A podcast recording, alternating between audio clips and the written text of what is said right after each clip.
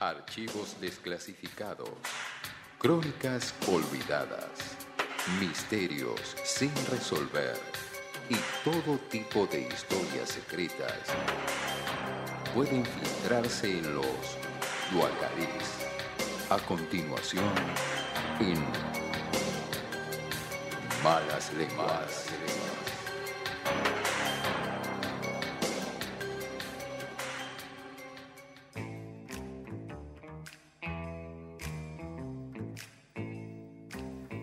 Bien, señores, seguimos en Malas Lenguas, son las 22.15 y esta sección se llama Duacalix. Eh, se ríe siempre que sale el separador Gordín y no lo podemos evitar, es como sí, la sí. quinta vez. Quinta vez que pasa lo mismo. Lo escucho Álvarez también es un gran. eh, eh, un extrañamiento, ¿no? Lo querés, lo querés tener acá todo el, el tiempo. clima que genera la voz de Ricardo Álvarez, que muy gentilmente nos hizo toda la artística. eh, y al que creo que le va a gustar este Duacalix del ver. día de hoy. ¿Sí? ¿Con qué nos vas a sorprender esta vez? Bien, eh, he decidido que en el Duacalix de la fecha eh, Malas Lenguas se introduzca directamente en uno de los misterios más profundos de la naturaleza. Deja de Sí. pensar. Que investigue sobre... Titanic. No, no, no. Estamos hablando de la vida natural. Bueno, pero entendí profundo, profundidad, no, no, no va por ahí. Vamos a introducirnos en un misterio A ver. Casi de criptozoología, te diría. Uf, ¿Criptomoneda? No, no, Ah. criptozoología. Eh, vos sabés que existen eh, una serie de, de- de criaturas míticas, ¿no? Eh, conocemos muy bien al abominable hombre de las nieves. Así es. ¿sí? También conocido como el Yeti. Yeti. Al simpático Pie Grande también. También. Que- ¿No, es el mismo? No es el mismo. Ah, mira. No, no. El, el Pie Grande eh, vivía en el bosque, el Yeti vivía en la nieve. ¿Cuánto supongo. calzaba? No, no. Mucho, mucho. Había una serie Pie Grande y los Henderson, ¿te acordás? Me acuerdo, me acuerdo. Bien. Eh, y distintas especies de animales mitológicos. Y nosotros tenemos uno que no se queda atrás. Siempre tenemos una versión de todo, ¿eh? Sí. E incluso te diría que mucho antes de que, se, de que aparezcan algunos de estos famosos monstruos eh, míticos, nosotros teníamos al nuestro, nuestro propio y querido Nahuelito. Señores. ¿Qué? Un aplauso para Nahuelito. El Nahuelito. No sé. Qué misterio, ¿no? Nuestra cripto eh, criatura. Qué Eh, locura. ¿Qué, ¿De dónde? ¿Qué? ¿Cómo? ¿Cuándo? Bien, todas esas preguntas vamos a responder en el siguiente, en la siguiente charla, porque vamos a investigar hasta fondo la historia del abuelito y decir verdades, eh, qué cosas son verdad y qué cosas son mitos la historia del abuelito. Creo que de Nahuelito es como que, que uno piensa o sabe que eh, o, o que sabe mucho sobre el tema, pero en realidad creo que yo no sé nada del Nahuelito. Es Bien. como, viste, algo eh, tan tan nuestro que si esto ya lo sé, pero creo que no sé nada, en serio. ¿eh? Así Bien. que Duacalix espero que me, que me resuelva es al menos. subestimado el abuelito muchas veces, es visto como un hermano menor de, de su primo escocés, el famoso monstruo del lago Ness, ¿sí? Que bueno, vamos a ver ahora que Es un primo escocés. es el primo escocés del abuelito, sí, Nessie, también llamado así. Bueno, Así es. Eh, pero esta historia es previa a que se conozca a Nessie, así que en realidad en, Nessie es el primo... Bien. Sí, perfecto. Esta historia comienza aproximadamente, vamos a situarnos, 1920, ¿sí? Hace 100 años. ¿no? Eh, aunque las historias mapuche siempre incluyeron dentro de su eh, bestiario mitológico historias sobre animales lacustres, mitológicos, dragones del lago y qué sé yo, ¿sí? Incluso había uno que se llamaba el cuero vivo, Laftentrilke, ¿Qué era eso? Que era una especie de criatura así como una serpiente con piel que vivía dentro de, de los lagos. Eh, la- las primeras, a pesar de digo, estos mitos, las primeras eh, avistajes modernos, digamos, del abuelito comenzaron en esta década, la década del 20. Ujú. Principalmente, eh, toda esta fiebre comenzó cuando se publicó en un diario canadiense ¿sí? el testimonio de un trabajador del ferrocarril que había trabajado en los ferrocarriles en la Patagonia, que decía haber visto un monstruo en uno de los lagos del sur. Bien. ¿sí? Eh, este es el primer testimonio, digamos, que está registrado en la prensa de la historia del abuelito, como 15 años antes, por eso digo de que aparezcan las historias del, del monstruo del lagones. Bueno, para la misma época, el director del zoológico de Buenos Aires, un muchacho que se llamaba Clemente Onelli, ¿le suena? Clemente Onelli es un personaje que es genial, un día puede, puede tener incluso su propio Duacalix. Clemente Onelli, porque era, bueno, fue uno de los primeros directores del zoológico de Buenos Aires, un gran investigador, explorador de la Patagonia, y un tipo que estaba recontra loco. Este, era el director del zoológico de, de Buenos Aires. Recibe una carta desde el sur, más, precisamente desde, la- desde el pueblo de Puyén, donde está el lago, la laguna de Puyén. Sí, señor. ¿Sí? ¿Conoce? Conocemos. Perfecto. contenía el relato de otro avistaje misterioso de una criatura lacustre eh, que según le interpretó eh, Onelli tenía características parecidas a un plesiosaurio, que eran los animales marinos que habitaban en la Patagonia. Ustedes saben que si algo había en la Patagonia hace mucho tiempo, era un montón de dinosaurios que no tenían nada que envidiarle tampoco a ninguno de los otros dinosaurios, eran siempre como tenemos el dinosaurio más grande. El argentinosaurus El no, es el, el más grande del mundo, ¿no? Claro. Como que Argentina eso es un, un orgullo. Eso siempre tenemos la Mundial del vida más 78, ancha. el argentinosaurus y, y la 9 de julio. Claro, ese tipo de cuestiones tenemos esos dinosaurios. Bueno, entonces Onelli interpreta que se trataba de, de esta cuestión. Y se le da bola a esta carta porque se la había mandado un amigo suyo, que es un personaje, para mí, el personaje principal de esta historia, que se llamaba Martin Sheffield. Bien. ¿Sí?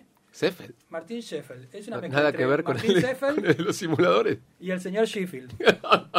¿No? Como si ustedes juntan esas dos personas es Martin Sheffield. ¿Quién era Martin Sheffield? Era el cowboy cacique de la Patagonia. Hermoso. ¿Sí? Tengo una foto, ahora te la voy a pasar.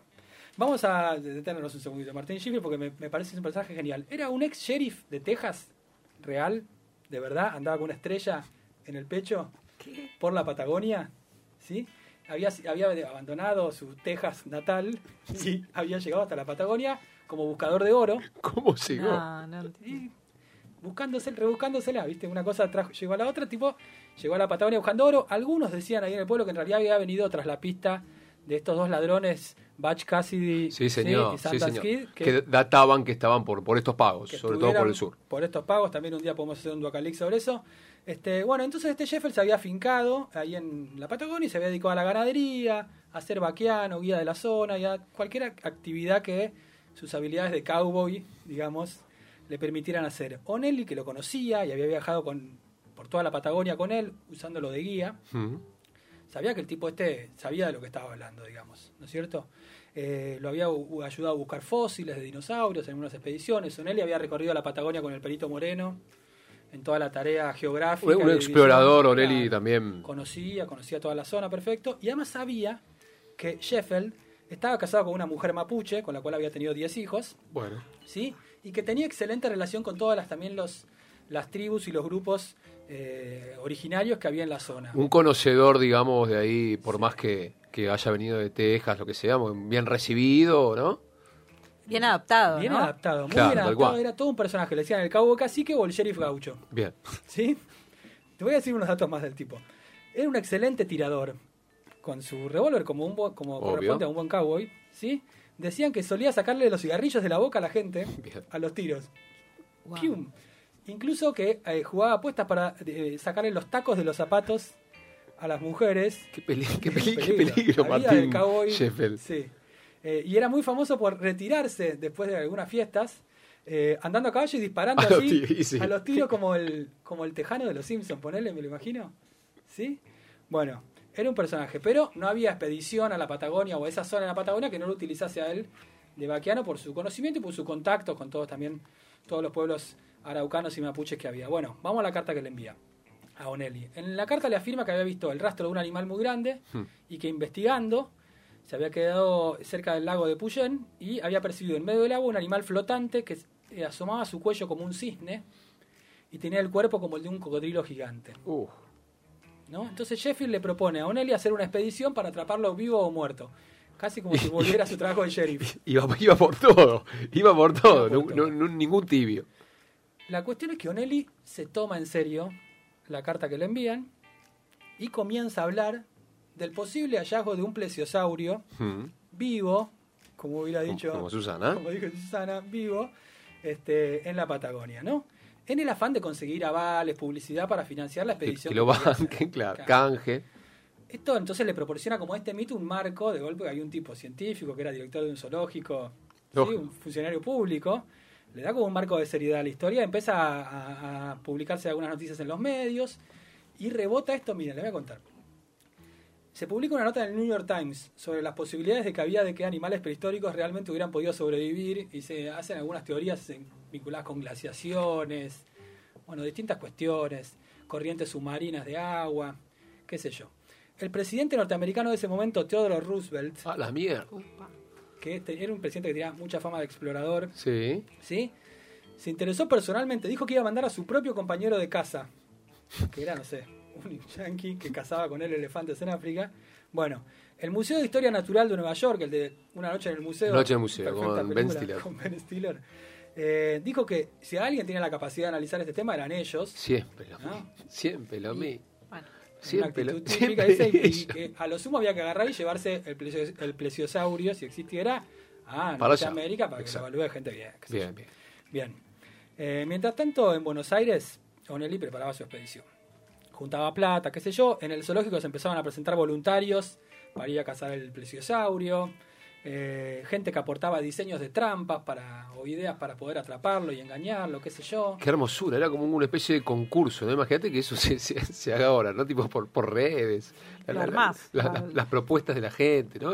Subí tu historia. Claro, para cazar Con la para trampa. atrapar el plesiosaurio. Eh, de golpe hubo polémicas también. ¿sí? En la carta de Sheffield decía que proponía que había que cazarlo y embalsamarlo. Bien, ¿no? Entonces, ¿qué pasa? La Sociedad Protectora de Animales saltó. saltó a decir que no, incluso hubo una tapa de caras y caretas donde estaba el tipo de la Sociedad Protectora de Animales como delante del plesiosaurio y el tipo le estaba pidiendo ayuda para que lo cuide. ¿Sí? Incluso el gobernador, esto pasó verdad, son actos oficiales, no quiere decir que no son mitos, estas son cosas que quedaron No, hay dato, hay, hay dato, hay El dato. gobernador de Chubut firmó una resolución prohibiendo hacerle daño al plesiosaurio si lo encontraba. Igual que todavía, claro, eso era como un supuesto, porque no, no, no era que estaba confirmado ni nada, pero todo ya se, de, de antemano a la, a la noticia del descubrimiento, eh, empezaban a poner los, los peros y, y las condiciones. Claro, totalmente. Y además, bueno, estábamos en 1920, había otro conocimiento de, de las especies y de sobre todo de toda esta moda de los dinosaurios y todas estas cuestiones que vinieron mucho después. Había merchandising, obviamente. Llavero. Lapiceras, llaveros, cigarrillos marca plesiosaurio, Mirá, un tango que se llamó El Plesiosaurio. Lo busqué en internet, pero no lo encontré, pero sí encontré las tapas de los tangos. Ah, les voy a mostrar las fotos. Este, incluso hubo un aviso de nobleza picardo, donde eh, los exploradores finalmente encontraban al, al bicho y lo invitaban a fumar un 4370. Bueno, finalmente la editorial Atlántida puso la guita, el gremio de telégrafos hizo una colecta y eh, se, se armó la expedición. ¿Estamos? ahí va, ahí va Onelli. Va. Les voy a contar cómo estaba formada la expedición, porque esto es casi como la de la que arma el señor Burns para ir a atrapar al monstruo del lago Ness con Homero. Va. Como guía de la expedición y jefe, el señor Emilio Frey, que también probablemente le suene, es una de- uno de los pioneros de Bariloche, el que hizo... El- por el, el cerro, ¿no? Claro, hasta el refugio se llama El Frey, refugio, el perdón. Cerro Catedral, porque es una de las Exactamente, el refugio. era el geógrafo que hizo toda la, digamos, la, la- eh, los planos de toda esa zona y era un muy prestigioso andinista. O sea que un tipo de primera serie, el que más conocía. El segundo se llamaba Santiago Anduesa, era un cazador. Tirador, llevaba escopeta de elefante, Por la duda. por las dudas, si se le retobaba. Dos periodistas de La Nación y de la agencia AP. Arcucci no. No, él- no creo que. Por la época no estoy seguro. Eh, y después iba el administrador del zoológico que se llamaba José Sinagui, en lugar de Onelli, que se enfermó y no pudo viajar. Qué desconfiada que son. no, la Qué vio venir. rara No, esa no maniobra. sé. Qué rara esa maniobra de Vayan yendo, les dijo. Y en todo caso yo voy. Yo los alcanzo después. Claro. Para terror de los ambientalistas, iba también con ellos un taxidermista. Te voy a pasar las fotos a vos, Barrini, porque Deme, deme, deme. más allá de que esto es radio, les- ¿no? Digo, pero también acá está la expedición, fíjese. Esta es la formación, la alineación los completa. simuladores. A ver, acá me toma. ¿Me toma ahí?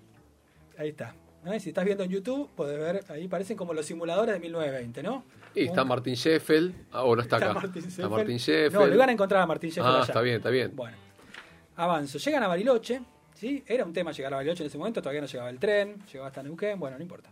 Cuando llegan a Bariloche los recibe un desfile de carnaval con una carroza, con, un- con una carroza con forma de plesiosaurio que tengo acá, tengo todos los papeles. Este, la orquesta militar, qué sé yo, todo el pueblo esperando a los, a los expedicionarios. La cuestión es que los tipos se, trataban, se trasladan hasta la zona de Puyén, que era la zona donde había visto Martín Sheffield el, el- el- la, bestia misteriosa y encuentran la cabaña del cabo cacique y golpean. ¿Sabe? La mujer dice sí. No, estamos buscando a Martín, qué sé yo. No, dice, él agarró un laburo y se tuvo que ir. ¿Y cuándo volví? No sé, qué sé yo. Bueno, entonces le explican, vinimos todos acá, Mira. acá con los muchachos, nos tomamos un montón de molestias para llegar hasta este... Porque su marido. Claro, porque el marido me mandó una carta que yo dice, bueno, dice la mujer. Y dice, los chicos saben más o menos por dónde. Entonces manda uno de los chicos que los guíen. a- Uno de los diez hijos que tuvo. uno de los diez hijos que Bien. tiene. ¿No? Bueno, van a la laguna esta, se pueden a vigilar día y noche, no pasa nada. Pasan los días, no pasa nada. Habían llevado dinamita, dicen, bueno, reventemos algo, qué sé yo, tiran dinamita Ya al que lago. estamos acá, A ver si lo asustamos y se asoma, qué sé yo, no pasa nada. Se larga a nevar, el cowboy casi que no aparece. Y bueno, medio que guardan violín en bolsa y de, po- de a poquito se vuelven a Buenos Aires. La expedición regresa Uh, con las manos vacías. volví Sin la foto, sin la nota. Sin la foto, sin la nota, nada. Primera ronda a casa. Primera ronda a casa. Eh, pasó el tiempo, pero los avistajes continuaron. Sí. No solo en ese lago, sino también principalmente en el lago Nahuel Huapi, que estaba unos, como unos 200, 300 kilómetros más al norte. De ahí viene el apodo de Nahuelito, obviamente. Ahí a alguien se le ocurrió bautizar a Nahuelito. Y llegada la década del 50, y con esto termino, vengo bien, y con esto termino, el, el tema volvió a tener una especie de, de furor. ¿Sí? ¿Por qué? Porque adoptó un carisma como de ciencia ficción. Le voy a explicar por qué. En la década del 50, durante uno de los gobiernos peronistas, se instaló en la isla Huemul, en el lago Nahuel Huapi, un científico austríaco, Sí, señor. ¿no es cierto? El famoso Richter, que le prometió a Perón que iba a poder descubrir el misterio de la bomba atómica y desarrollar todo ese tipo La de... islita esa que hay en el. La isla Huemul se fortificó, toda una cosa muy misteriosa, muy para la Tiene conspiración observatorio. observatorio, puestos de vigilancia, todo de piedra muy resistente, qué sé yo. Bueno, se instaló ese laboratorio secreto en medio del lago Nahuelhuapi. Este, con eso, más el centro atómico Bariloche y todas las cuestiones vinculadas a, a, la- a los temas radioactivos y atómicos, el abuelito pasó a tener un origen vinculado con una posible mutación genética más al estilo Godzilla. Bien. ¿no? Tuvo como una especie de revival en ese sentido. En 1960, la Marina Argentina se pasó un mes tras la pista de un bulto submarino que aparecía en el lago. Uh, En el radar aparecía, lo perseguían y andaba muy rápido, no lo podían alcanzar y desaparecía misteriosamente. Y a los dos o tres días lo volvían a ver. Una cosa, una forma grande bueno, ahí, ahí sí había motivo realmente de, de exploración y de, de perseverancia. de exploración y de Ya había algo como. Se está volviendo Se casi. está volviendo y además siempre continuaron los avistajes, los habitantes de la zona, todos, eh, o, o muchos dicen haberlo visto y sobre todo muchos creen en eso. Bueno, así las cosas, el abuelito continuó con sus apariciones misteriosas y tímidas, ¿no? Casi como, como si tuviera miedo de que lo vean. Y elevado a la categoría de celebridad turística, goza de buena salud porque todavía sigue, sigue digamos, sigue en su estatua en, en la ciudad de Bariloche, tiene su parque temático, su propio merchandising, es decir, le va bien. Sí. Este, y, y con esto voy a terminar la historia. Con el tiempo, años después, ¿no? Onelli reconocería que si bien él no creyó del todo Ahí está. en la historia, principalmente porque la laguna que le señalaba Jeffrey era muy poco profunda, entonces él ya se imaginaba que no podía ser ahí, donde estuviera, él aprovechó para darle fama a la Patagonia que tanto amaba y que tanto quería que, que recibiera atención y, y financiamiento y, y- y atención sobre todo política, y armó un poco toda esta cuestión con ese afán. Y lo logró porque justo en ese año, 1922, pleno afer del abuelito, es que el presidente crea el Parque Nacional del Sur que protege toda la zona un poco en respuesta a todas estas cuestiones. Así que esa es un poco la historia de, de nuestro abuelito, Excelente. Yo quiero una taza. del abuelito. Y sí, Una si hay merchandising lo voy a Sí. buscar. Un llavero. Voy a despedirme eh, antes de que nos vayamos a escuchar una canción con un proverbio tibetano, ¿sí? Ah, bueno. Que decía el propio Nelly, A ver. haber escuchado, y que decía, ¿cuál es el animal más astuto? Aquel que ningún hombre ha visto jamás. Impresionante.